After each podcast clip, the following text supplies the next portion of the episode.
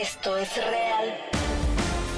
Con Gonzalo Oliveros. Así es, ahora sí estamos comenzando. Les decía que hace un momento escucharon ustedes Natú Natú, eh, parte del soundtrack de la película RRR. Yo, para serles muy honesto, viendo eh, la eh, oferta musical que hubo el día de ayer, este, en cuanto a películas, pero sobre todo en cuanto a música, uy, la verdad es que está muy pobre. Nada de lo que salió el día de ayer va a ser memorable ni se va a acordar en cuánto tiempo les gusta.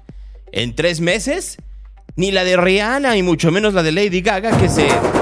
No, no, no, ya, suficiente, suficiente, suficiente.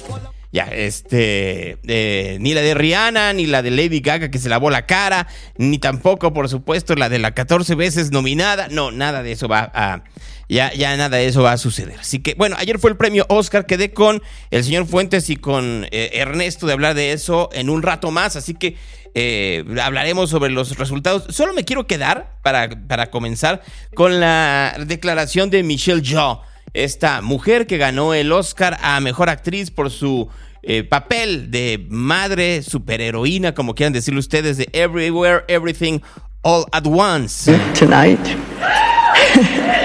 this is a beacon of hope and possibilities. This is proof that dreams dream big and dreams do come true. And ladies, don't let anybody tell you you are ever past your prime. Never give up. Y tiene toda la razón, en una sociedad en donde pareciera que todo tiene fecha de caducidad o que solo se puede tener éxito de una manera, o es lo que quieren creer algunos, o es lo que te quieren hacer creer. O sea, que solo puedes tener éxito si, como, como eh, es la eh, normatividad, si vas a ciertas características, si manejas ciertas cosas, etcétera, etcétera, etcétera. O si llegas a cierta edad. Michelle Yeoh, que fue extraordinariamente exitosa en aquella película llamada Crouching Tiger, Hidden Dragon, por supuesto que eh, y, luego fue, si mal no recuerdo, eh, eh, pues salió en películas de acción y luego salió en esta película, em, ¿cómo se llamaba? Por ahí debe de estar este... em, ¿Qué es esto? Marco Torres Rico quiere entrar. Pues vamos a ver qué quiere Marco Torres Rico. Pero eh, en esta película, Crazy eh, eh, Asian, no me puedo acordar cómo, pero que era la madre de un, de un hombre que se estaba casando, pareciera que hasta ahí llegaba. A ver, a ver, buenos días, ¿en qué te puedo servir? A tus órdenes. Hola. Bueno, pues creo que este, su internet no sirve. Entonces, Marco, lástima. Tuviste tu oportunidad. Pero como les decía, parecía que hasta ahí llegaba. Hasta que eh, se encontraron a este par de directores que son conocidos como los Daniels, los dos se llaman Daniel, son amigos, no estudiaron cine, no fueron a ninguna escuela, vieron la manera en la cual comenzaron a dirigir videos y de ahí saltaron a dirigir eh, películas, eh, invitaron a un individuo que hacía su segunda película de manera profesional como editor y a este crew en donde se encontraba un hombre que su mayor éxito había pasado mucho tiempo atrás al lado de Harrison Ford. Está esta mujer que en algún momento había sido muy exitosa dentro de películas de terror, pero nunca necesariamente en los papeles más importantes de su vida. Había tenido muchos éxitos la hija de Tony Curtis. Conste que no estoy diciendo los nombres de ninguno. Este, en una capacidad en donde parecía que era más una película experimental que una película que fuera a ganar Óscares y terminaron ganando. De eso hablaremos. Lo- Crazy Rich Asian se llamaba, locamente millonarios. Eh, la película en donde salía como la, la- madre del novio, Michelle Yeoh, y terminaron arrasando el Oscar. Que nunca les digan que solo hay una manera por la cual tener éxito. Que nunca les digan que van a tener solo una forma para poder llegar a ser eh, reconocidos, exitosos, para poder tener felicidad plena. Pregúntenle a la gente que de hecho ayer estuvo eh, transmitiendo el Oscar. Y no me refiero a los Estados Unidos, me refiero, por ejemplo, a TNT, a gente como Iliana Rodríguez o como Rafa Sarmiento, que muy probablemente en algún momento nunca les hubieran dicho que iban a terminar haciendo una transmisión como esa en una, en una cadena como TNT. A Ileana, que ha tenido una carrera tan pro- profesional, tan exitosa y tan buena, eh, una mujer tan talentosa. O Rafa. Qué gran talento es Rafa Sarmiento. Y en el caso de Azteca, pues ver el ejemplo de Javier Ibarreche. que antes de la pandemia era un estandopero, sobre todo era un maestro de escuela, y de pronto a partir de la pandemia comenzó a narrar o a dar sus opiniones sobre series de televisión y películas en TikTok, y hoy tiene 9 millones de seguidores, y oh, el día de ayer estuvo en la alfombra roja del Oscar. No, no es que se creara su, se hiciera su sueño realidad. Es que su talento lo llevó a eso, su delivery lo llevó a eso. Es un hombre brutalmente talentoso. Brutalmente talentoso. Igual que los que ganaron el Oscar. Y a muchos no les gustó y no les gustaba la actuación de Brendan Fraser y la de Austin Butler y decía que era, era algo muy, muy mediano. Pues mediano, pero son muy reconocidos. Felicidades en tu cumpleaños, Merlin. Así que no, yo creo que es un ejemplo claro de que la historia no está contada de principio a fin, sino que se puede llegar al éxito pese a cualquier vicisitud. Tal vez por eso en el 2018 era tan, eh, era tan agradable ver la historia de López Obrador. Un hombre que había luchado contra todas las fuerzas de lo que él considera la mafia del poder, otros le dicen la vieja política, pero sí, es este establishment de administración pública que existía primero creado por los priistas durante mucho tiempo, luego revolucionado, no eh, las revoluciones no tienen que ver con un progreso, sino con una manera distinta de hacer las cosas por los panistas que terminaron siendo muy parecidos y luego retomado por los priistas, por eso era tan tan eh, motivante, por decirlo de alguna manera, estimulante ver que podía haber otro tipo de condiciones, pero pero pues no estuvo tan padre. No lo digo yo. Ayer horas antes de que fuera eh, la entrega del Oscar, pues salieron miles de manifestantes en el país también. No como en las manifestaciones del INE, que quede claro, pero miles de manifestantes pidiendo la liberación de militares detenidos después del encontronazo de hace dos semanas allá en Nuevo Laredo. Los manifestantes decían con qué seguridad pueden hacer las labores que hacen cotidianamente si van a terminar siendo juzgados por indisciplina. Raimundo Ramos nunca defendió a las víctimas de asesinato, secuestro, secuestro y extorsión cometidas por sus representados. Ahí tienen ustedes esto que están escuchando ustedes estaba en una parte del país, pero así en todas.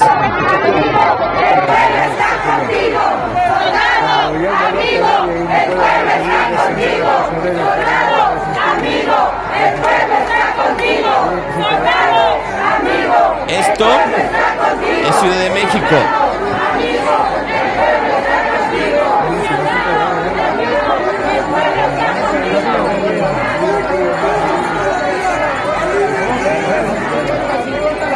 Miles de personas en la calle. A mí no me trajo de la delincuencia, me trajo el amor del uniforme verde olivo que entrega su vida por mí, decían unas pancartas.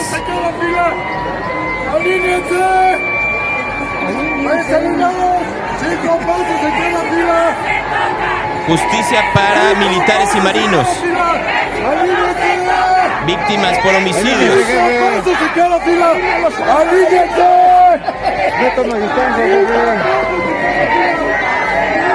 Eso fue en, eh, en Ciudad de México. ¿Qué pasó en Veracruz? Ahí también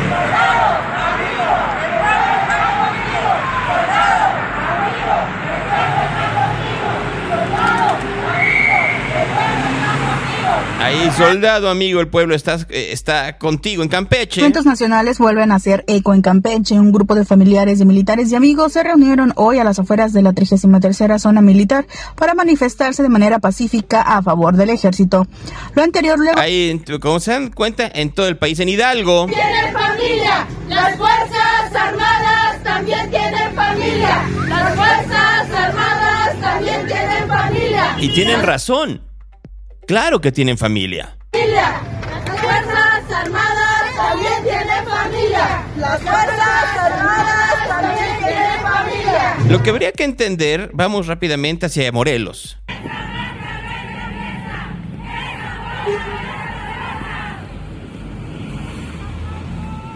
¿Qué es lo que están eh, manifestando o protestando estos familiares de miembros del ejército? Además de la liberación de estos soldados detenidos por el incidente en Nuevo Laredo, es que se entienda que también los militares han sufrido pérdidas, que han tenido muertos, ha habido heridos, incapacitados en la lucha contra el crimen organizado. Irapuato.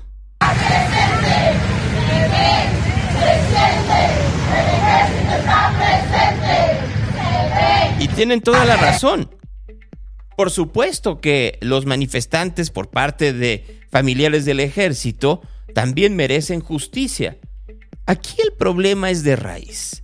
Felipe Calderón sacó al ejército a las calles para justificar lo que ustedes quieran, el desastre que había sucedido en Michoacán en la época de Fox, en donde ya había fuerzas militares en ciertos lugares del país, entre ellos Tamaulipas, eh, y luego Peña Nieto lo siguió y los regularizó López Obrador. Y los regularizó entre comillas, porque a ninguno de estos, ni a los militares de Calderón, ni a los soldados de Peña, ni a la Guardia Nacional, entre comillas, de López Obrador, se les ha dado un entrenamiento de cómo tiene que ser su labor en calle ante el ataque del crimen organizado, que es totalmente distinto a lo que se conoce para las acciones del ejército en cuanto a enemigos se refiere. No es lo mismo el entrenamiento militar en un momento de guerra, como se entrena a los militares, a cómo poder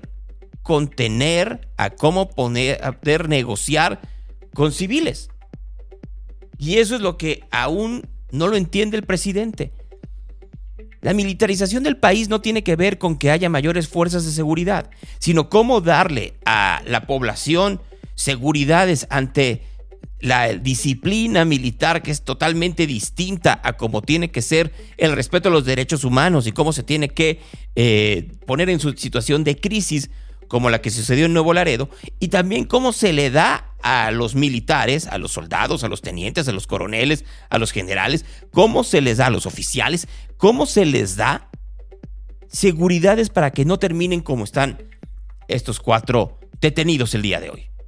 Y ahí a la mitad estamos, en donde como lo que se quiere es tener una eh, tipo de campaña propagandística, abrazos, no balazos, vamos a atender las causas, no son todos malos, etcétera, etcétera. Pero al mismo tiempo se deja el poder de todo a los militares en calle.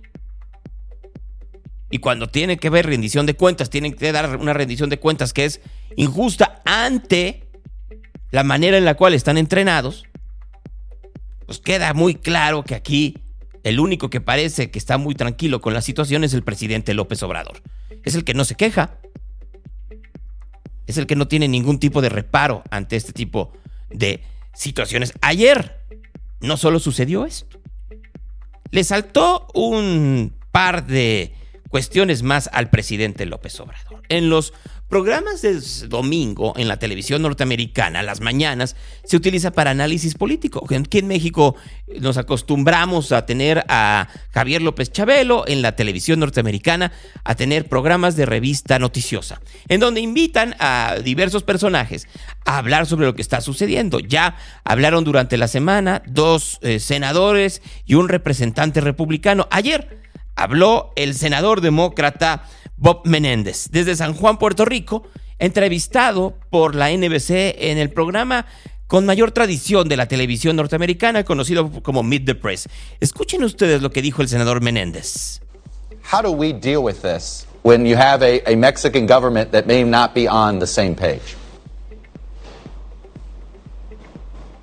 Well, this is one of our great challenges. Uh, uh, President Lopez Obrador uh, talked about uh, when he took office about kisses, not bullets.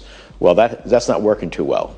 the reality is, along the border communities, it is the cartels that run the border communities, not the government of Mexico.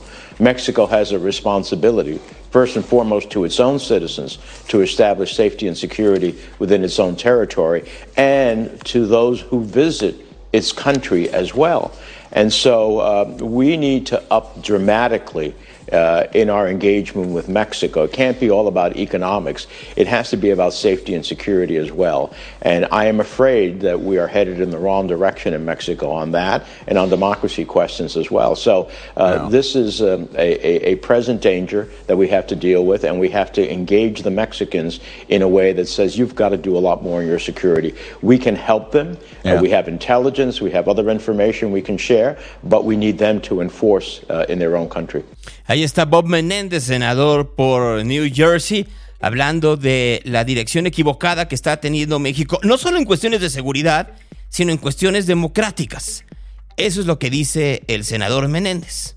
Entonces, el senador Menéndez no fue el único que habló ayer de eso, sino también lo hizo eh, Farid Zakaria, el eh, conductor muy connotado, conductor del programa GPS de CNN.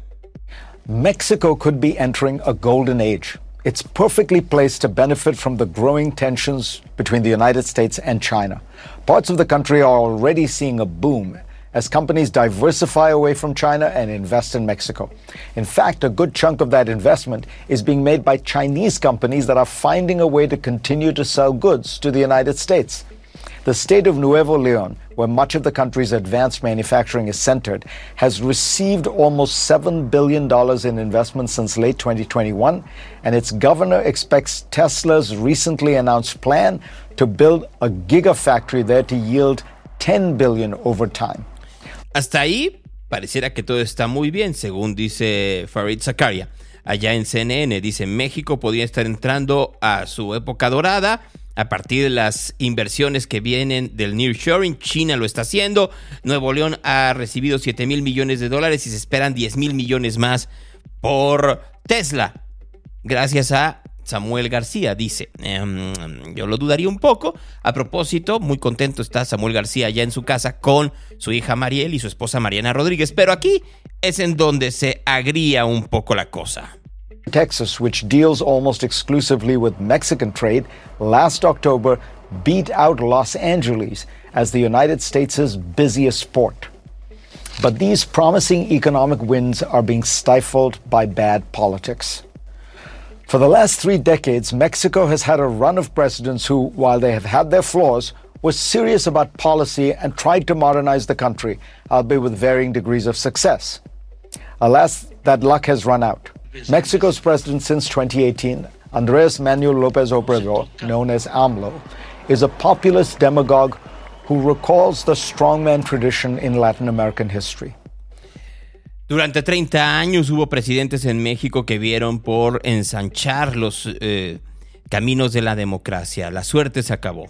Andrés Manuel López Obrador, conocido como AMLO, es un demagogo autoritario que quiere hacer lo contrario.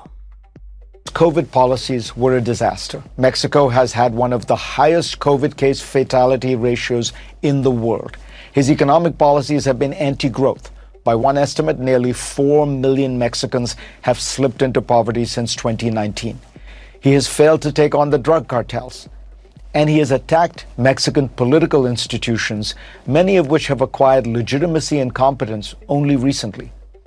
His current effort might be the most dangerous.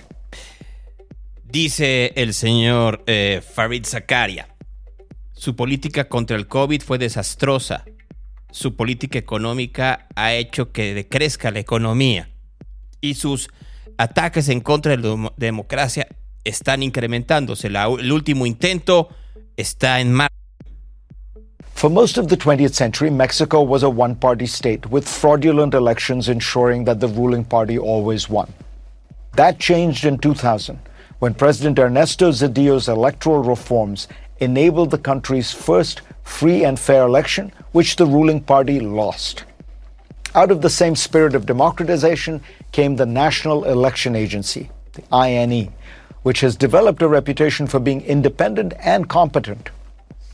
Last month, AMLO's party passed a bill to drastically weaken that agency.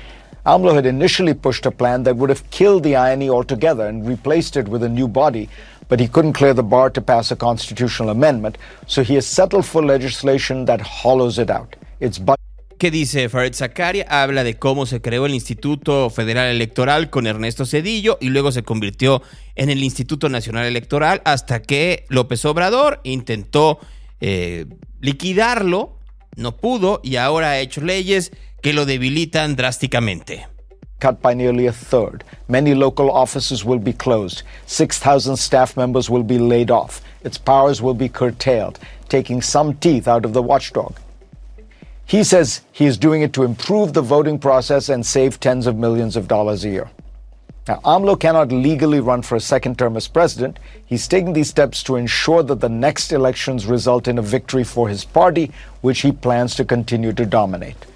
The Supreme Court is expected to hear challenges to the president's gutting of the agency in the near future. The election agency has not been perfect, but it is a pillar of Mexico's fledgling democracy. Polls show it is the most trusted institution in Mexico after the armed forces. AMLO's attacks on it have been part of his assault on several NGOs and independent government agencies, from those dealing with corruption to human rights. Habla de cómo efectivamente el INE es de las instituciones con mayor confianza en México, solo por debajo del ejército y la marina. Y los esfuerzos que ha hecho López Obrador por intentar aniquilar cualquier organismo autónomo, incluyendo aquellos que combaten la corrupción. Article Shannon O'Neill writes that AMLO has raided the coffers of public funds for artists and academics, weaponized the judiciary, and routinely attacked those who criticize him. AMLO's entire term in office has been out of a Peronist textbook, claimed to speak for the poor, attack the elites, and meanwhile run a shoddy, incompetent government.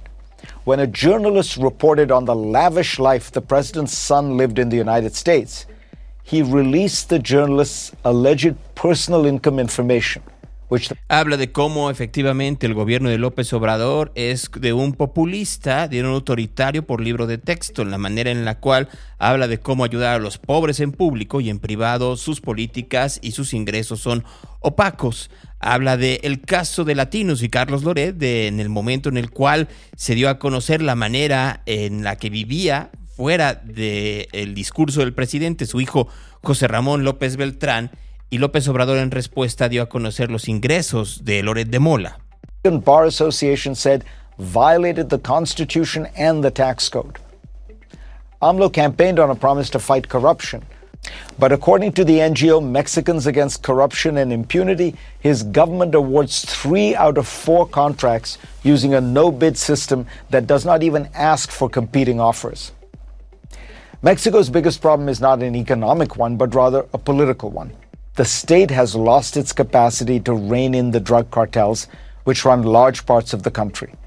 El problema de México no es económico, sino político, ya que el Estado no ha logrado y ha perdido la capacidad de controlar los cárteles de la droga que controlan gran parte del territorio mexicano.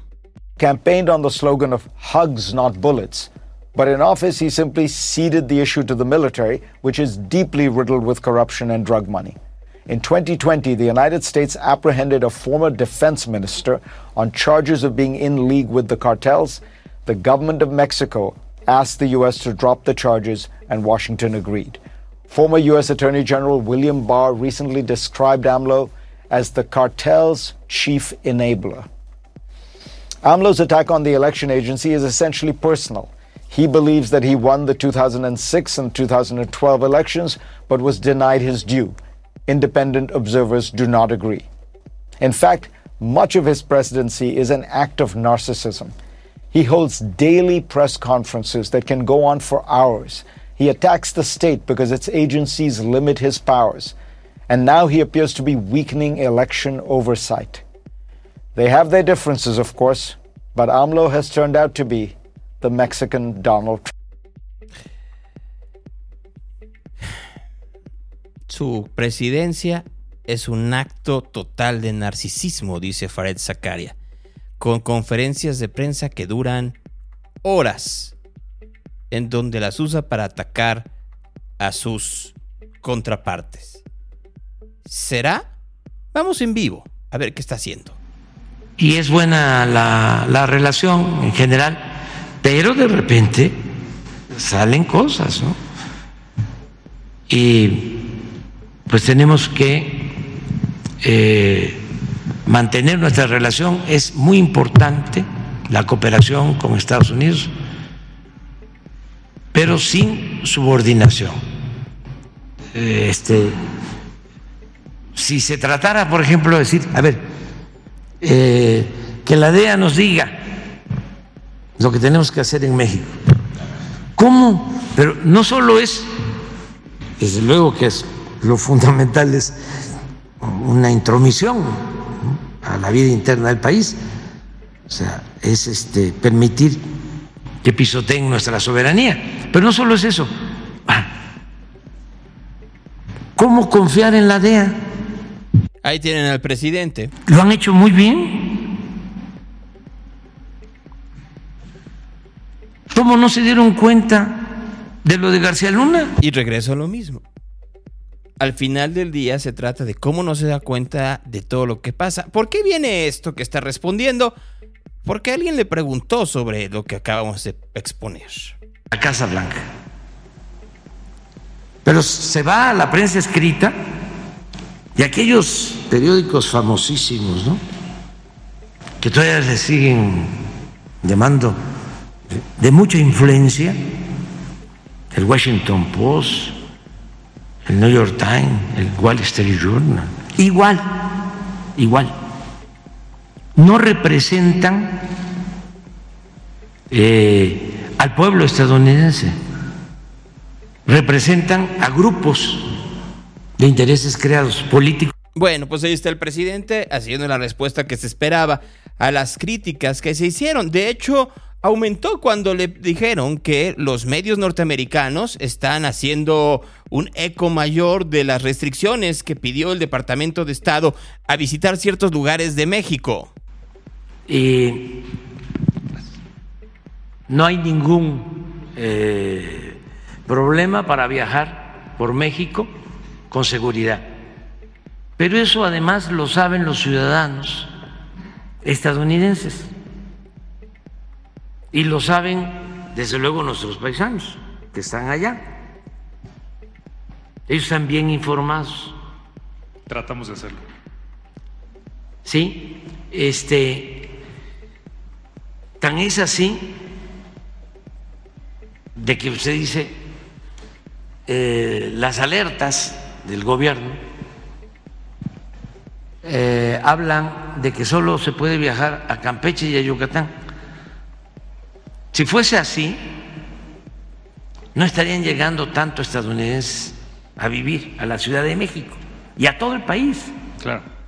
En estos últimos años es cuando más estadounidenses han llegado a vivir a México. Entonces, ¿qué es lo que está sucediendo? Es doble porque- A ver, ¿qué, qué- Es este doble discurso. Es un doble De discurso. aquel lado se de dice aquel lado. no vengas. Sí. Y las familias aquí también, bueno, dicen, la cosa no está tan fácil. Sí hay situaciones complejas. Ustedes decidan. Y el que está en el entredicho de viajar o no, No, necesita pero no saber tan entredicho. No, esta es una campaña en contra de México de los políticos conservadores de Estados Unidos que no quieren que eh, se siga transformando el país. Bueno, a ver, puede tener razón en parte. Claro que hay políticos que no les gusta lo que está sucediendo en México, pero que estén diciendo muchas mentiras, pues no. ¿Por qué vienen norteamericanos a vivir a México? Porque ganan en dólares y gastan en pesos y tienen muchos más. Ah, pero el peso se está recuperando. Les tengo muy malas noticias. Para aquellos que hace dos semanas decían que el peso estaba en su mejor momento, pues cayó hasta 3% en las últimas 24 en las últimas 24 horas. 21 do- pesos con 6 centavos en bancos. El tipo interbancario en 18.80. Una pérdida de 1.79% después de que retrocedió más de 3% al inicio de la jornada. ¿Por qué está cayendo el peso mexicano? Pues por la crisis bancaria que hay en los Estados Unidos. no es, una, no es culpa del gobierno mexicano, pero tampoco fue mérito el que bajara el precio del dólar. Nomás entendámoslo. Hace dos semanas, nos, ¿te acuerdan que sacaron estas pancartas donde se veía que el dólar estaba abajo de los 18 y andaba por los 17? Un logro del gobierno de López Obrador. Pues entonces ahora cómansela. Anda arriba de los 21 pesos. Ahora, ¿es culpa de López Obrador? No, no es culpa de López Obrador. Lo vuelvo a repetir. No, esto sí no fue culpa de López Obrador.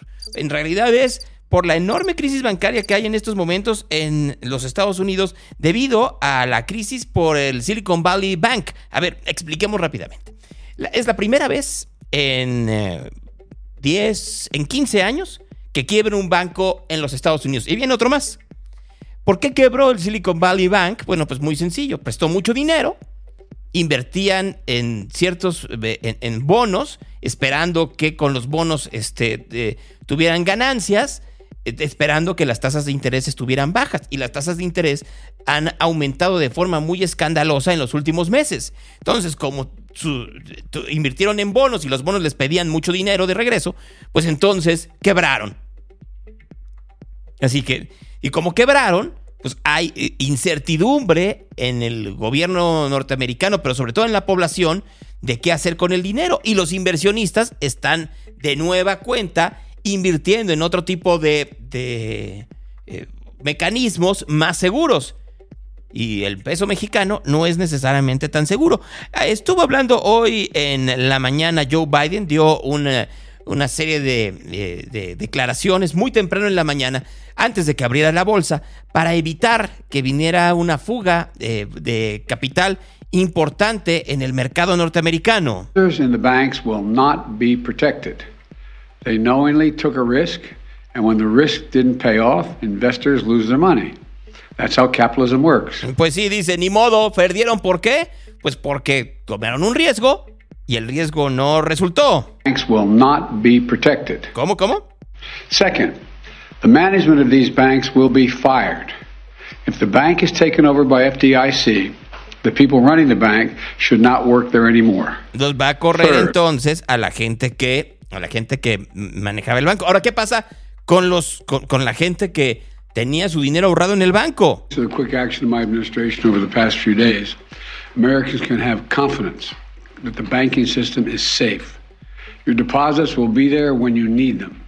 Small businesses across the country, the deposit accounts at these banks can breathe easier knowing they'll be able to pay their workers and pay their bills. And their hardworking employees can breathe easier as well. Last week, when we learned of the problems of the banks and the impact they could have on jobs of small businesses and banking system overall, I instructed my team to act quickly to protect these interests. They've done that. They've done that. On Friday, the government regulator in charge, the FDIC, took control of Silicon Valley Bank's assets. And over the weekend, it took control of Signature Bank's assets. Treasury Secretary Yellen and a team of banking regulators have taken action, immediate action. And here are the highlights.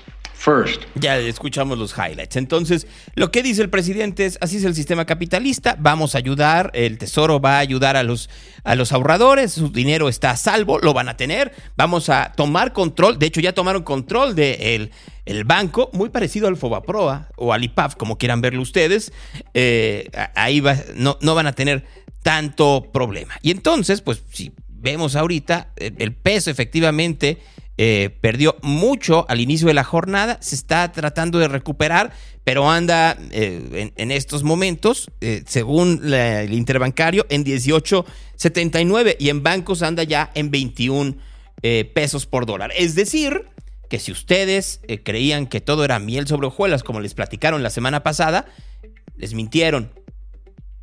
Así. ¿Saben también con qué nos mintieron? Con el COVID.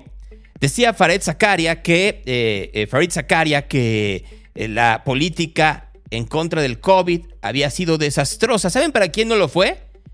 Para José Ramón López Beltrán. Según documentos que se encontraron dentro del hackeo de Guacamaya, en febrero de 2021, ya que le había dado a López Obrador COVID, le dio también a su hijo, José Ramón López Beltrán, de 40 años, y le dio severo.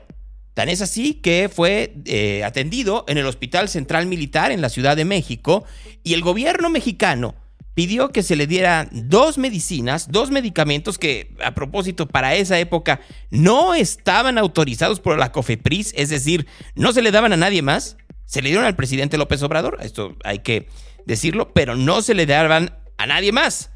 O sea, no se lo dieron a ninguno de los miles, miles de pacientes que tuvieron problemas, se les agravó el COVID entre diciembre enero y febrero del 2021. Entre diciembre del 2020, enero y febrero del 2021, la época en donde todavía las vacunas estaban lentas. Llegaron 3.000 vacunas y aplaudimos mucho el 24 de diciembre del 2020 y la manera en la cual se estaba dando el proceso de vacunación era muy lento, llegaban de manera muy lenta porque la negociación por las vacunas de Pfizer fue tardía, según recomendación de López Gatel, eh, y autorizada o con el visto bueno de López Obrador. Yo sí me acuerdo, ¿eh? Y me acuerdo cómo le dio COVID a López Obrador y me acuerdo cómo le pusieron Remdesivir. Lo que no me acuerdo porque nadie lo había dicho es que se le había dado a el hijo de López Obrador Remdesivir o Baricitinib, otra, eh, otra eh, medicina que también había sido autorizada por, como emergencia con uso de emergencia en los Estados Unidos, todavía no en México, para tratar casos severos de COVID. Según los eh, documentos que fueron, eh, que fueron filtrados por Guacamaya, Secretaría de Defensa Nacional, Secretaría Particular, eh, versión del Grupo Especial de la de Policía Militar, 15 de febrero de 2021. El folio es el 0786. Para atención del ciudadano general de brigadier, secretario particular del el eh, general secretario de la Defensa Nacional. Me permite informar a esta superioridad, a las 21 horas de esta fecha, salió un jefe con uno de tropa, conductor, a bordo de un vehículo oficial con características civiles pertenecientes a esta corporación y un oficial perteneciente al Hospital Central Militar, con el fin de recibir y trasladar insumos médicos, Rendecibir y eh, del almacén central de la Secretaría de Salud del Gobierno de la Ciudad de México y de las instalaciones de la aduana del Aeropuerto Internacional Benito Juárez al Hospital Central Militar por atención del señor licenciado José Ramón López Beltrán, hijo del ciudadano presidente de México, habiéndose llevado dicho traslado sin novedad. El gobierno que decía que se combatía no robando, no mintiendo y no traicionando, con caldos de pollo, con detentes, les dio, le dio al hijo del presidente un medicamento, al hijo de 40 años del presidente, que no debía haber sido tratado en el Hospital Central Militar porque se supone que trabajaba, ¿no? Pero más aún, se supone que ahí no debería de estar siendo atendido ningún familiar del presidente de México. Para eso existen los hospitales públicos y privados. Pero para él sí hubo estos medicamentos, aunque no estuvieran autorizados por la COFEPRIS. Aunque López Gatel no les hubiera dado la autorización y el visto bueno, para el hijo del presidente sí había. Para los demás, no. Para los que se estaban muriendo en las en las camas de los hospitales públicos y privados? No. A él no le dieron ivermectina, como lo dio el gobierno de la Ciudad de México en un tratamiento experimental a cientos de ciudadanos capitalinos. Al hijo del presidente, según documentación oficial de la Secretaría de Defensa, filtrada por Guacamaya, le dieron medicamentos que le dieron a Donald Trump y que le dieron a el presidente López Obrador.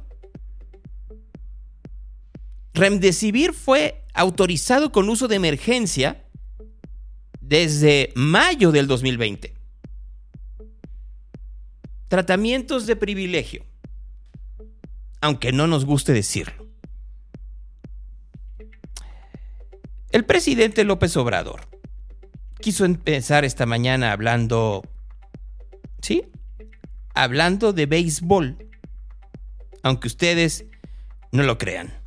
Vamos a eh, felicitar a los eh, beisbolistas que nos están representando en el clásico mundial de béisbol Eh, ayer ganaron, lucieron bastante bien eh, como caballos, así se dice, en el béisbol. Representaron con mucha dignidad a México y le ganaron a Estados Unidos. Estamos hablando de los mejores beisbolistas de grandes ligas de Estados Unidos.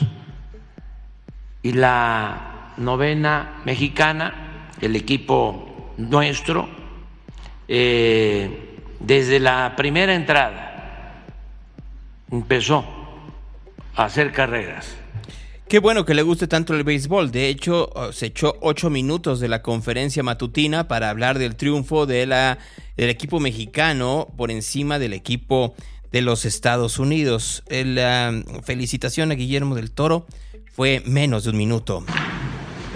Felicitaciones a Guillermo del Toro, director de cine mexicano, por eh, el premio Oscar con la película Pinocho. Nuestras felicitaciones a este mexicano eh, excepcional, cineasta, Guillermo del Toro. Es un orgullo para México. De lo que voy a hablar más adelante. 35 segundos. La felicitación a Guillermo del Toro duró 35 segundos y la tuvo que leer, palabra por palabra. 35 segundos. No creo que le interese mucho o le importe mucho a Guillermo del Toro. Animation is cinema. Animation is not a genre. And uh, animation is ready to be taken to the next step. We are all ready for it. Please help us. keep animation in the conversation. I would like to thank uh, Netflix and Ted Sarandos for sustaining his faith in us to, to, make this movie. And I want to dedicate this to my, the love of my life, my wife Kim, my kids, and my mom and pop. They're not here anymore, but they are here with me. And I'm your son, and I love you. Thank you. El reconocimiento lo tiene por parte de todos. El reconocimiento del toro lo tiene por todos los mexicanos, no por un politiquillo que no le gusta un director de cine que lo evidenció ante su miseria cuando quitó el presupuesto para poder premiar a los distintos talentos mexicanos con el Ariel. Y se le vinieron los bots en ese momento, recuerdan ustedes, en diciembre del año pasado. Lo único que quería del toro es ayudar a la comunidad artística mexicana. Y en respuesta tuvo el desdén del gobierno mexicano. El sábado murió Ignacio López Tarso a los 98 años.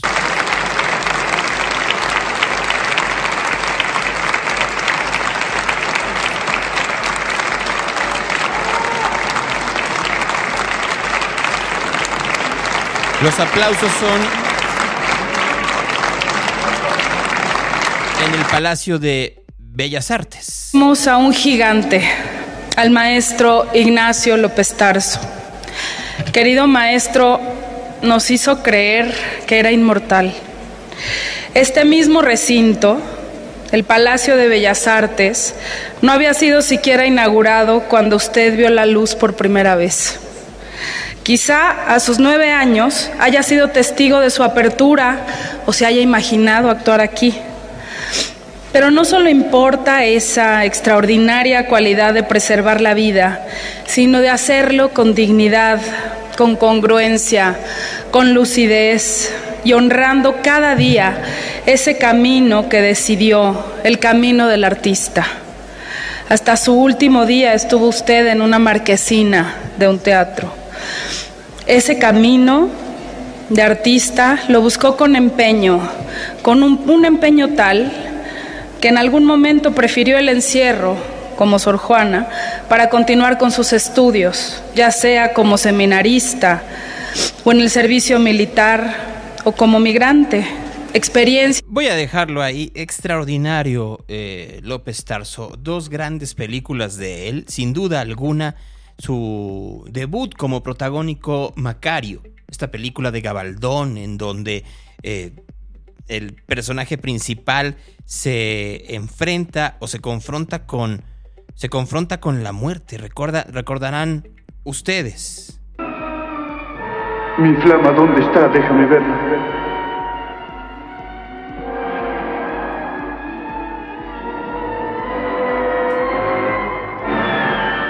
Se está apagando. Sí. ¿Y no vas a hacer nada? ¿Vas a dejar que se apague? Hay un orden, Macario. Pero tú puedes. Hay muchas velas apagadas. No la dejes que se apague, ¿no? Inútil, Macario. ¿De quién quieres huir? ¿De mí? ¿De ti? Ven. Es el momento del reposo y del juicio. ¡Macario! ¡Macario! ¡Macario! Ahí está, y por supuesto El hombre de papel de Ismael Rodríguez, una película extraordinaria, una película que no le gusta decir a ninguna administración, no le gusta a los políticos recordar que hizo Ignacio López Tarso es La sombra del caudillo, una película que de hecho estuvo enlatada durante años porque hablaba de estas... Eh, de ¿Cómo, ¿Cómo, ponerlo en estos tiempos sin que se escucha que estás criticando el gobierno actual? Véanla, La sombra del caudillo. Una que también fue parte de la, de la, eh, eh, de, la biografía, de la cinematografía protagonizada por López Tarso, fue La vida inútil de Pito Pérez, que hizo en los 70 a color ya, con, también con Gabaldón. El presidente creo que se equivocó un poco porque en el tuit de el pésame que dio unas horas después puso claramente, lamento el fallecimiento de Ignacio López Tarso, excepcional protagonista de películas y otros géneros de arte de la actuación. Me quedo con Pito Pérez, basada en la novela de José Rubén Romero y el texto que repite en esa filmación Tintán. No voy a decir lo que sigue porque Tintán grabó, o filmó más bien Pito Pérez también. Pero fue otra película, no la película protagonizada por López Tarso. Tintán la filmó, si mal lo recuerdo, en los 50 de la mano de Bustillo Oro y luego hizo una nueva versión López Tarso. La primera la hizo Manuel, eh, José Medel, si mal no recuerdo. La hizo Medel, luego fue Tintán y luego la hizo López Tarso. Pero son películas diferentes.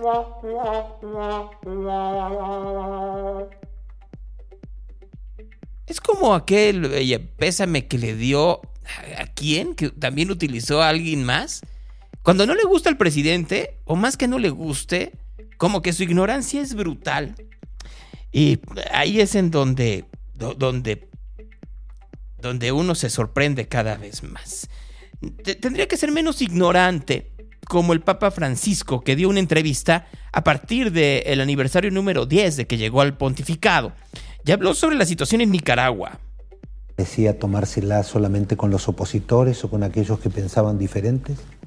De hecho, acaban de expulsar al destierro a 220 opositores, 222. Pero también veo un ataque muy fuerte a la Iglesia Católica. Echaron anuncio, ahora prohíben las procesiones de Semana Santa y una frase de, de, del mandatario diciendo los obispos, los curas, los papas son una mafia. ¿Qué, qué piensa de esto? Yo ahí con mucho respeto, no me queda otra que pensar en un desequilibrio de la persona que dirige. Ahí tenemos un obispo preso, un hombre muy serio, muy capaz quiso dar su testimonio y no, no aceptó el exilio. Es una cosa que fuera de lo que estamos viviendo, es como si fuera a traer de dictaduras del, del 17, comunistas o hitlerianas del 35, traerlas aquí las mismas. ¿no? un tipo de dictaduras groseras, o para usar una distinción linda Argentina, guarangas. Pues vean ustedes, nomás para que se den una pequeña idea de lo que dice el Papa sobre un dictador como Daniel Ortega. A propósito de hablando de dictadores, ayer que leía Jairo Jalixto Albarrán de que la gente debería ver Argentina 1985 para ver lo que son las verdaderas dictaduras. Sí, tratando de decir, para que vean cómo no vamos hacia allá. Nada más recordemos que durante años, décadas, los argentinos creyeron que Perón y los sucesores de Perón lo estaban haciendo bien. Y después se, vieron, se dieron cuenta del desastre en derechos humanos, económico y político que habían creado, y por eso llegó Alfonsín, a duras penas. Y esto después de la debacle de la guerra de las Malvinas. Y aún así, miren en dónde estamos, en donde de un lado están eh, los seguidores de Macri, del otro están los seguidores de Alberto Fernández y de Cristina Fernández, que son pues la reencarnación del peronismo, y del otro está Javier Milei, así, solo para que entendamos en dónde, en dónde estamos parados, solo para poder comprender en dónde andamos. Y miren que ya voy a acabar el resumen y ya no hablé de los disturbios que hubo en Michoacán, los disturbios que hubo en Oaxaca, los incendios que hubo en centros eh, nocturnos en Michoacán. Pero yo me pregunto, Nada más me pregunto por un momento y se los dejo para la reflexión de ustedes y de nosotros. ¿Por qué los que eran tan críticos en el pasado hoy no le creen nada a la prensa y le creen todo al presidente? ¿Será porque en realidad piensan que son tan, eh, son tan buenas sus acciones que no merecen crítica alguna? ¿O hay otra razón? Se encontraron a Felipe Calderón en Madrid. Y ahí el expresidente dijo que tiene dudas sobre el veredicto.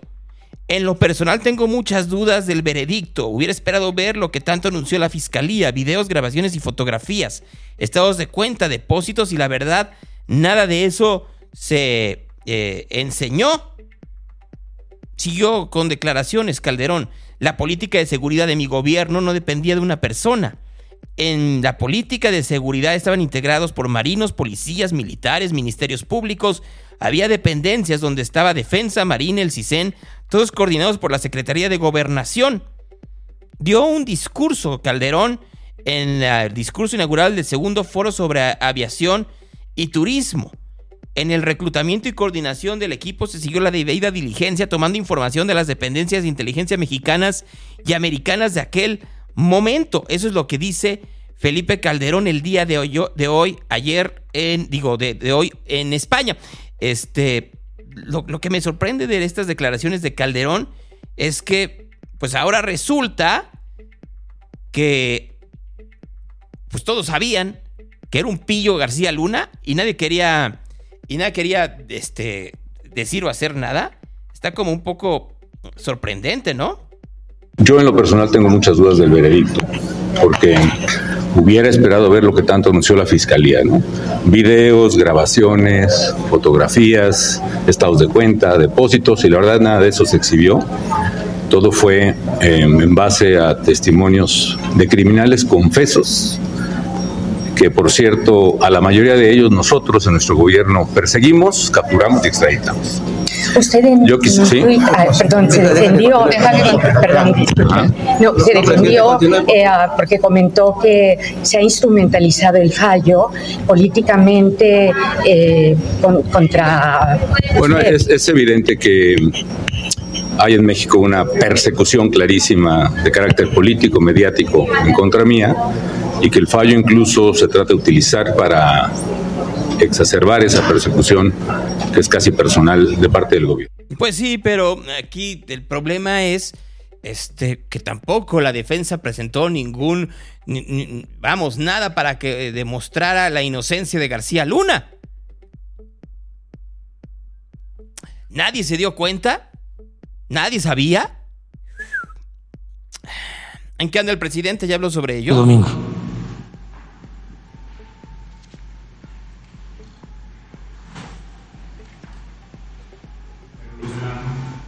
¿Qué dice, señor? Guanajuato, Michoacán. Sí, sí. Es de donde más paisanos hay. Es, es ahí donde se centra la preocupación. Sí. Sigue el presidente hablando esta mañana con el, el reportero, el conductor de Univisión, que estaba en Foro TV y que era muy crítico del presidente y por lo que veo, pues ya llevan en la pregunta como 50 minutos. La gráfica de cuántos de estos homicidios son por crimen organizado y cuántos tienen que ver con otro tipo de eh, fallecimientos. Si son homicidios, son homicidios. 60.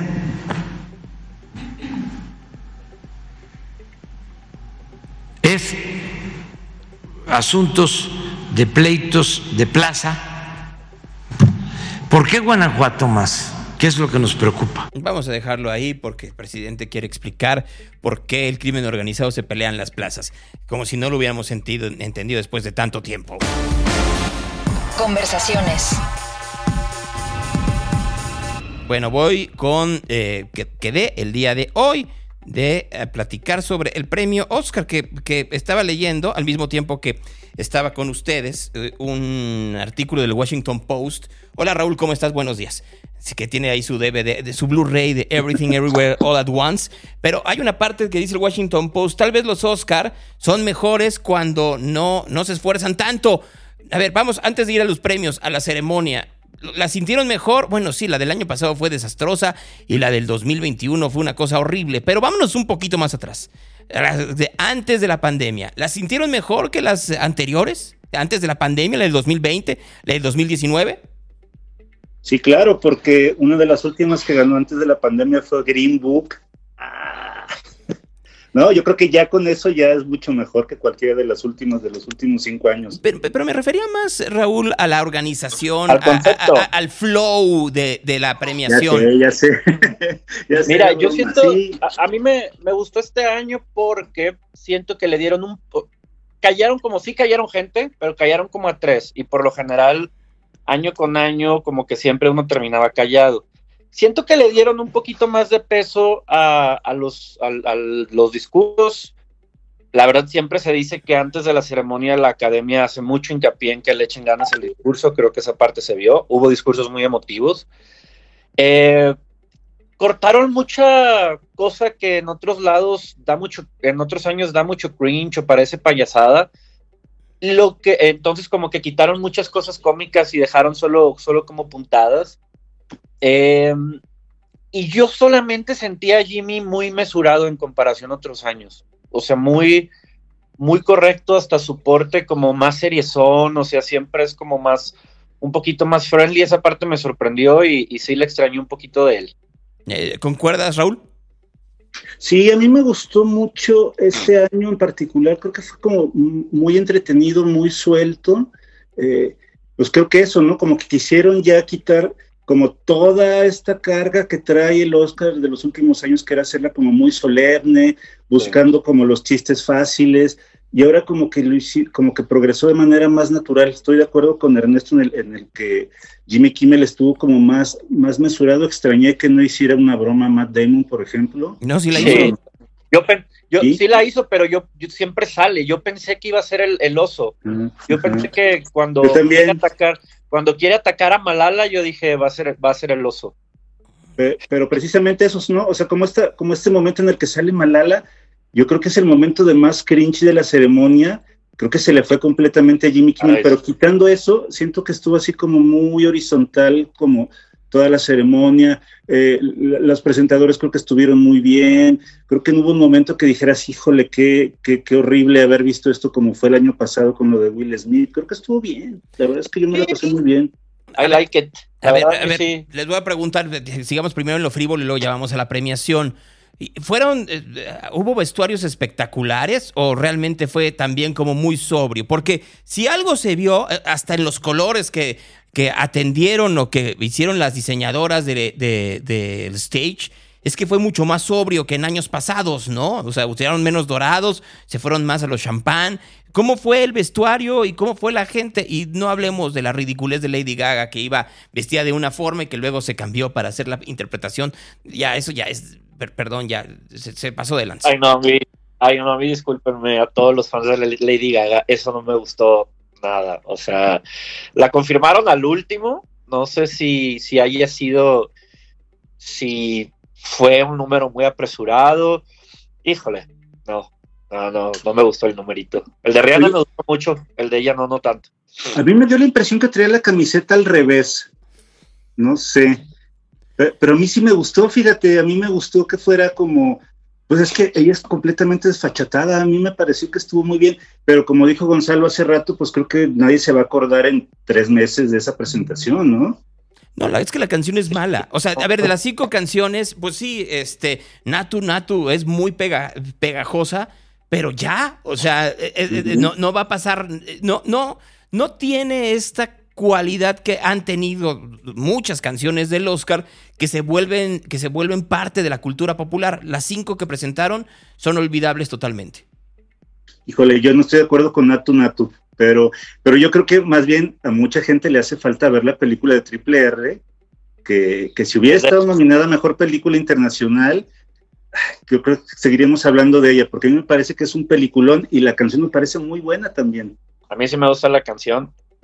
Este, la verdad, en los últimos años ha habido pocas canciones ganadoras que se hayan hecho muy memorables. O sea, no sé, siento que ahí ya, ya ha variado, ha variado un poquito. Pero la película a mí me gusta mucho y la canción también. El número, el número, los, los bailarines y todo, no le hizo justicia a la película. Eso sí, me llamó mucho la atención. Muy débil el baile. En la película esa parte es espectacular, piel de gallina, o sea, es, muy emocionante de ver, de ver esa parte.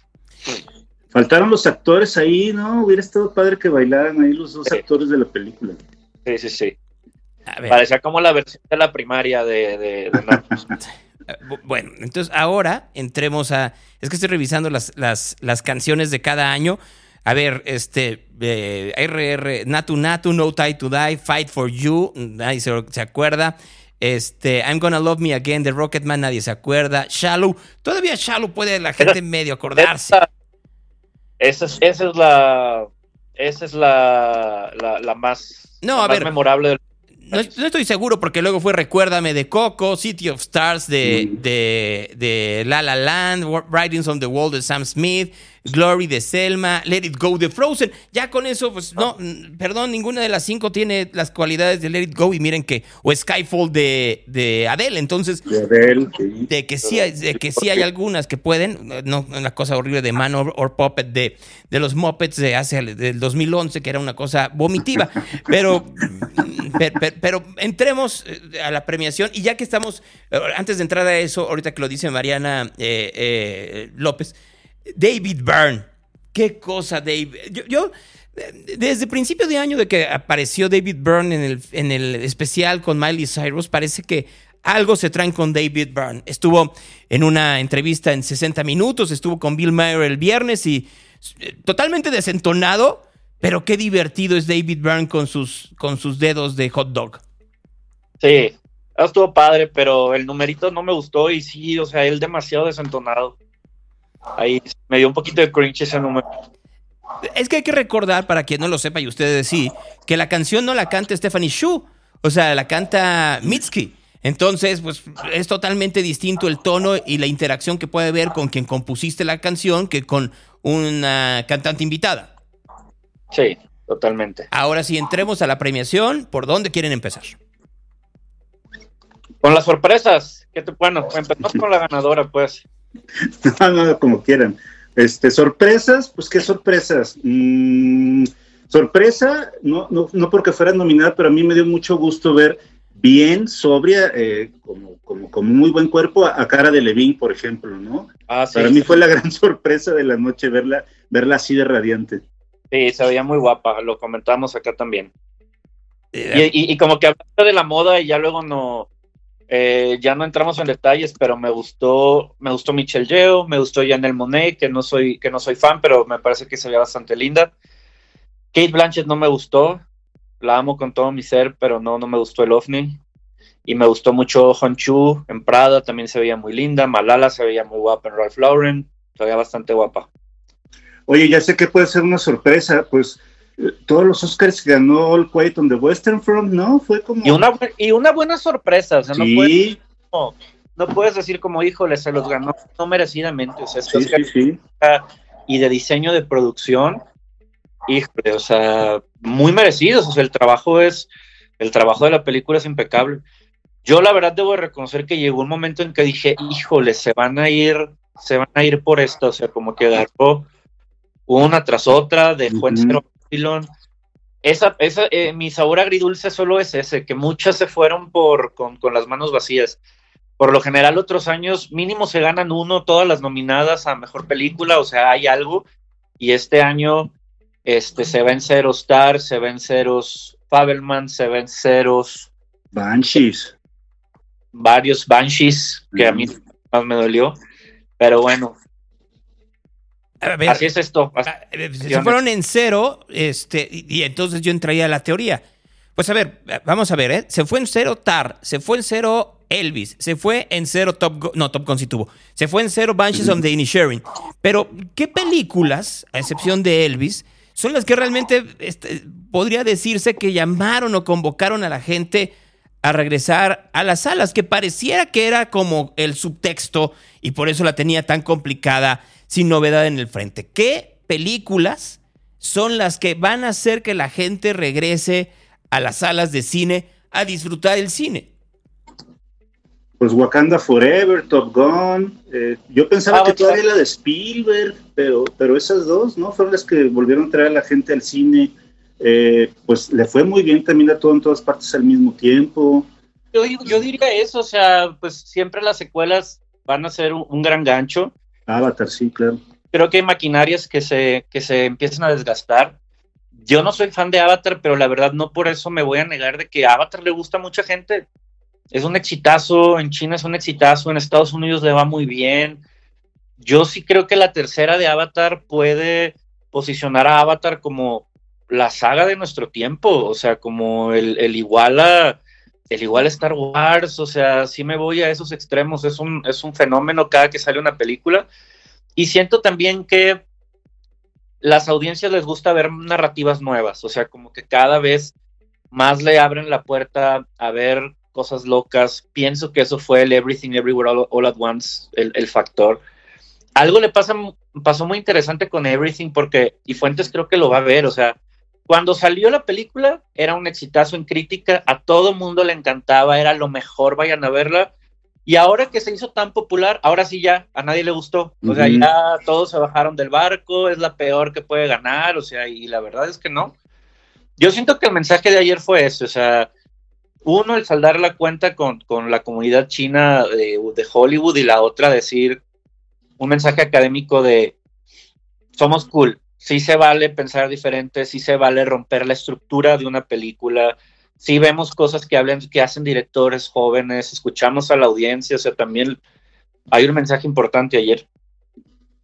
Eh, el discurso que dieron los Daniels cuando ganaron mejores directores y también mejor guion, me parece que están como de lo más padre porque eh, pues ellos son como completamente como, como niños, ¿no? Y reconocen por supuesto la influencia de cineastas como Spielberg, ¿no? Que estaba nominado y, y, pues eso yo creo que sí puede ser como una gran, eh, no sé, como el futuro de lo que podemos ver en el cine, aunque a fin de cuentas siento que la película también está como muy a modo precisamente para las nuevas audiencias. Recuerdo una crítica que decía que era como como esta secuencia de las piedras era como, como la mejor interpretación del cine meme o del cine TikTok también, ¿no? Pero, pero, a ver, yo, yo, ahora- y regresando a lo que decías de, de Green Book, yo prefiero que, que, a algo que es como, si, si hace un año nos hubiéramos juntado y antes de que saliera, ah, y nos hubieran dicho, va a haber una película que trata de una madre asiática que es superheroína y está Michelle Yeoh y está Jamie Lee Curtis y está, nadie hubiera dado un clavo por ella. O sea, para ganar el Oscar por lo pronto. Hubiera sido, hubiera dicho, "Pues, chance puede ser taquillera, puede ser cine experimental, etcétera, etcétera, etcétera. No, yo creo que, que si uno ve lo que ha pasado con el Oscar, en donde tratan de premiar como propuestas eh, diferentes, ¿no? A ver, nada más vamos a revisar lo que se ha premiado en los últimos años y, y hay cosas en donde pues estaba Moonlight y estaba Green Book y estaban cosas que no eran necesariamente estas películas que, que, que, trajeran a la gente a las salas sino todo lo contrario, que ahuyentaban a la gente de las salas, este, hasta con los actores. Si no fuera por eh, eh, alguien, al- alguien estaba diciendo, ¿por qué no nominaron a Matrix hace años? Pues porque no era necesariamente tan de underdog Matrix, ¿no? O sea, tenía como, como protagonistas a, a Keanu Reeves. Ya con eso estabas del otro lado, mientras por esta no había uno solo de los actores que estuviera aquí que hubiera imaginado que, que gracias a este filme iban a llegar a ganar un Oscar. Mira, el que dijo eso fue este, el Salón Rojo, este Alejandro Alemán. Y, a ver, creo que, creo que sí es como, como un tweet como muy con jiribilla, pero que no se le olvide Alejandro que Matrix salió en el 99 cuando salió Magnolia, cuando salió Ojos Bien Cerrados, cuando salió American Beauty, cuando salió incluso el episodio 1, cuando salió, este, pues muchísimas grandes películas salieron ese año, ¿no? Entonces, Ahora, ahora estaba fíjate, difícil. fíjate, fíjate, vamos a, re- a- a- repetir ese, e- e- ese, ese palmarés, ¿no? O sea, vamos a dejar a un lado a Matrix, pero está bien. Magnolia no es una película brutal. Ojos bien cerrados, bueno, eh, yo creo que, que mucha gente no entendió Ojos bien cerrados, pero es una maravilla de Kubrick. Pero episodio 1, híjoles, Raúl, podíamos aventarle Bueno, la basura. Pero también, eh, a ver, lo que digo es que ese año la gente fue al cine precisamente a ver Star Wars, ¿no? O sea, después de 16 años, o sea, la- sí, no sé si tú te acuerdas, pero, pero esa película fue la más esperada de la historia en ese momento. ¿no? Cierto. O sea, y además, películas de culto como El Club de la Pelea también son del 99, o sea, digo, ya nos estamos alejando un poco, pues, pero, ah, pero a ver, digo, o sea, había demasiada oferta ese año. Creo que este año está un poquito más variadito y obviamente, pues, la gente no estaba yendo a las salas de cine. Y además iba contra American Beauty, que había barrido todos los sindicatos, que a mí me parece ya, bueno, ya nos cancelaron al protagonista y lo desaparecieron, pero a mí American Beauty me parece maravillosa, ese prim- esa primer, primera dirección de Sam Mendes se me hace súper nada. Y fue un gran año, también estoy viendo aquí y la verdad es que estuvieron bastante buenas las nominaciones. Magnolia con tres, yo pensé que había tenido más amor ese año, pero Pues Tom Cruise fue nominado. Sí, Fue, nominado y ganó la miren que ganó la canción si mal no recuerdo Save Me de Amy Mann no si mal no recuerdo a ver rápidamente ya que eh, para no no alejarnos tanto vamos a las polémicas del año a ver si merecido Michelle Yeoh por encima de Kate Blanchett Yo no, no. para No, nada. creo que no nos molesta tampoco como otras cosas ahí aberrantes que ha habido, pero no, no, es una masterclass de actuación la que hace Kate Blanchett. Bueno es la primera merecido Brendan Fraser por encima de Austin Butler o encima de Colin Farrell Yo digo que sí, pero apenitas. Apenitas. Pero es lo que te digo, o sea, esa narrativa de regreso. Hay un tema muy interesante también, muy ligado al, al maquillaje como vehículo para una gran actuación, o sea, y eh, ha pasado, y el- la otra vez lo estaba re- re- repasando, este, Gary Oldman, eh, de Darkest Hour, mejor maquillaje también, solo estos dos. El año pasado, perdón, Jessica Chastain, por la película Hey, mejor maquillaje la película también. Meryl Streep, Iron Lady, ganan la todo mejor maquillaje. Eh, Marion Cotillard, inclusive por una película tan chiquita como La Vie en Rose, gana ella y gana mejor maquillaje. Entonces, hay una relación ahí bien interesante entre esa categoría técnica y, y- y la, y la categoría principal en actuación. Merecido Jamie Lee Curtis por encima de Angela Bassett A que Angela Bassett sí, o sea, que Angela Bassett sí, que Kerry Condon no. Kerry Condon para mí es lo mejor. Jo- eh, esta The Whale también es muy buena. Sí, la chica de The Whale es muy buena. Eh, Pero, pero a ver, Jamie- eh, a ver, No ent- sé. entremos un momento porque, porque sí, a ver, The Banshees of Inisherin tenía todo, ¿no? Y hay gente que dice, qué película tan horrible. No, a mí se me hace una gran película en donde, en donde llega un momento en donde en tu vida dices, a ver, o sigo con este mm, pasmo vital o trato de trascender, ¿no? Por- y, y puede ser doloroso, ¿no? Y, y- y la- mucha gente no entendió también el subtexto de la, de la película, pero tenía todo y no se llevó nada. Es brutalmente injusto, ¿no?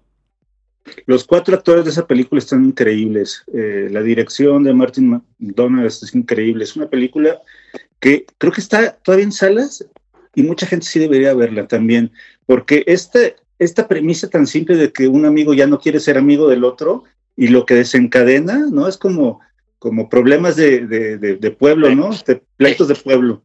Yo soy de un pueblo y eso es, es muy común. Está muy bonita la, la, la, historia y cómo construyen. Se me hace muy padre. Eso pasa en la caponeta, o sea, gente que dice ya no quiero ser amigo y entonces ya comienzan pleitos. Y ya, o, hay algún pleito ahí por alguna cosa muy irrelevante, también se acaban las amistades. Sin cortarnos los dedos, nada más.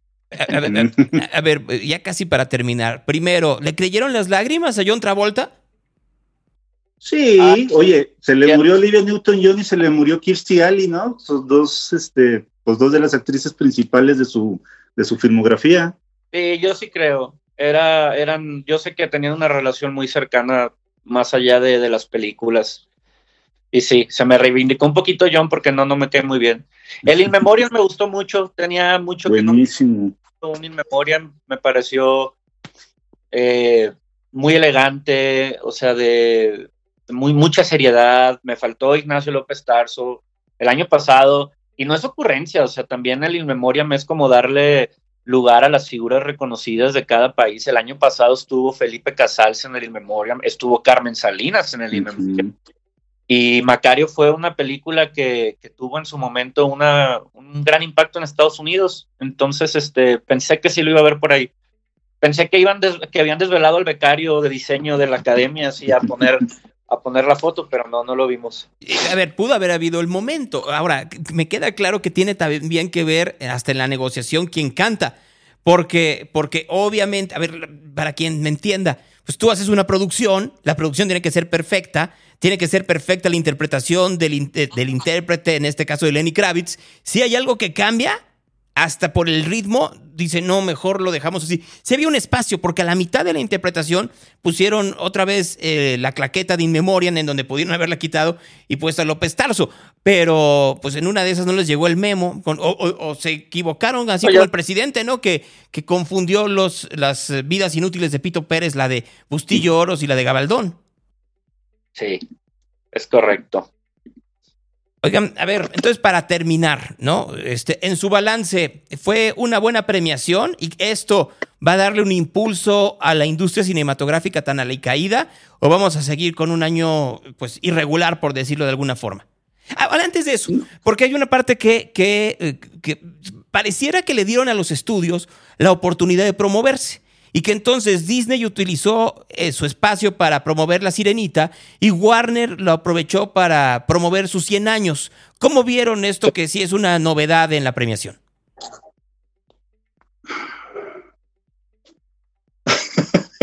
no, lo he pensado, pero sí. El se puede malinterpretar, pero al final, pues las relaciones son las que van a seguir, la relación entre la academia y los estudios es lo que va a seguir impulsando que los estudios hagan campañas espectaculares de promoción de las películas.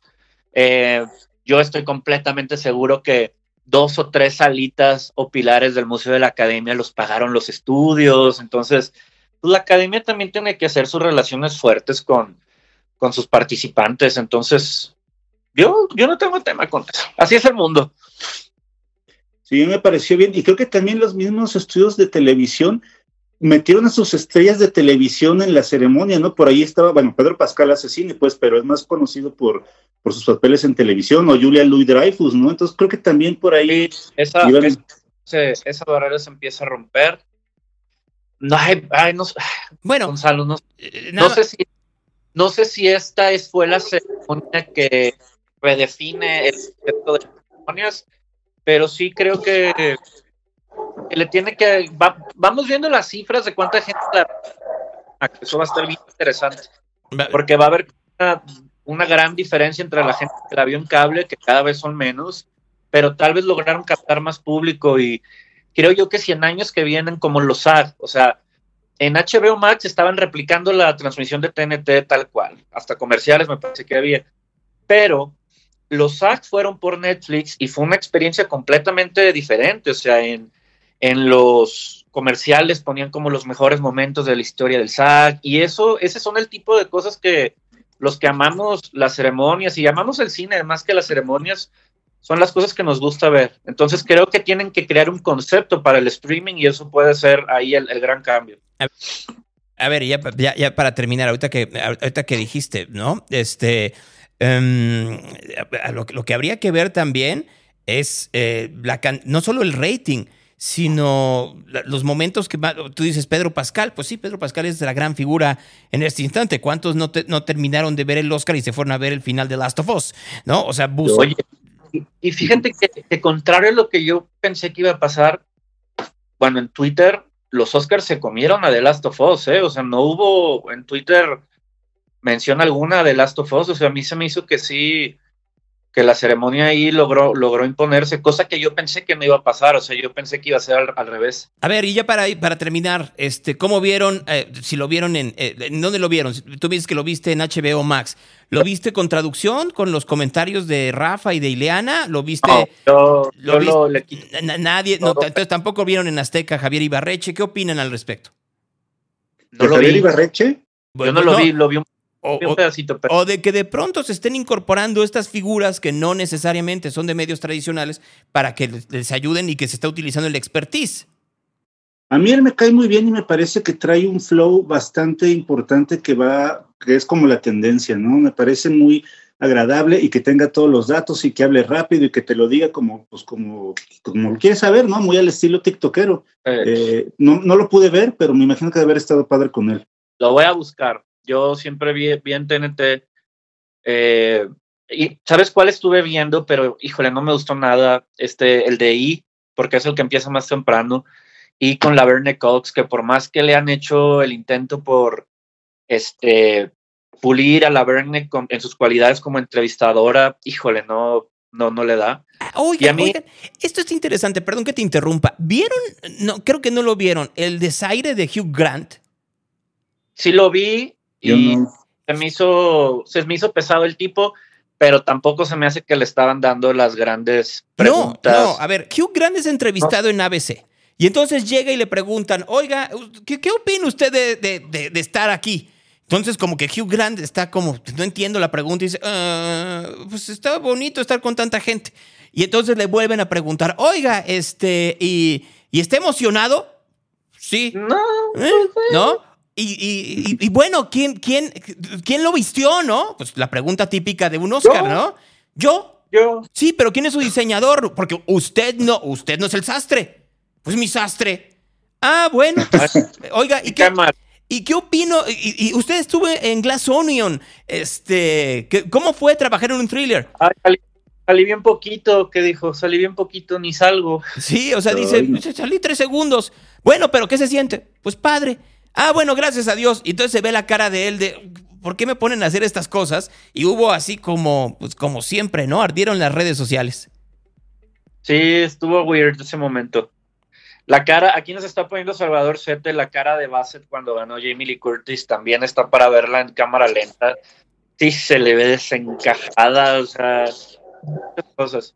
Yo ya solo tengo un minuto, este, darme el año que viene, escuchen, Bola de Cristal, Barbie, Oppenheimer, lo nuevo de Martin Scorsese, lo nuevo de Wes Anderson que se llama Asteroid City, posible Oscar a Bradley Cooper y a eh, Kerry Mulligan por una película que se llama Maestro, que dirige y protagoniza. Y vamos viendo el año que viene a ver si le atiné y para que vean cómo esto empieza a planearse y a verse mucho antes de que las películas se estrenen. Entonces, por ahí se va a ver. DiCaprio nominado, Brendan Fraser tal vez en un papel secundario por esta nueva de Martin Scorsese, Christopher Nolan en director, posible, posible triunfo por ahí, Greta Gerwig de Barbie, este, va a estar fuerte en guion, las actuaciones, la, lo técnico, el color púrpura, que el musical lo convirtiera en película, no sé, muchas cosas interesantes. Y Gonzalo no ha dicho, pero perdió en la quiniela conmigo, está siendo muy callado con ese tema, pero Gonzalo, pues no, no logra un triunfo contundente en la quiniela. Ya veremos pronto de qué manera va a pagar. Me tengo que retirar. Muchas gracias. Adiós, adiós, que estés, que estés muy bien. Bueno, Raúl, así rápidamente para terminar, igual, ¿tú estás de acuerdo con, con Neto Vidente? ¿Con Héctor Vidente? Sí, con ah, Ernesto. Con, con Ernesto. Sí, pues sí, ¿eh? este, sí, yo creo que sí. Y habrá que ver las demás películas que salgan, sobre todo Duna, ¿no? Yo, yo muero por ver la segunda parte de Dunas. Además de todo lo que él ya dijo. Pues ya lo veremos. Pues Raúl, te mando un gran abrazo. Que estés muy bien, Gonzalo. Hasta, hasta luego. Ahí está Raúl. Pues ya no me da tiempo ni de Marco Vinicio. Me da tiempo nada más de esto. El Evangelio del Día.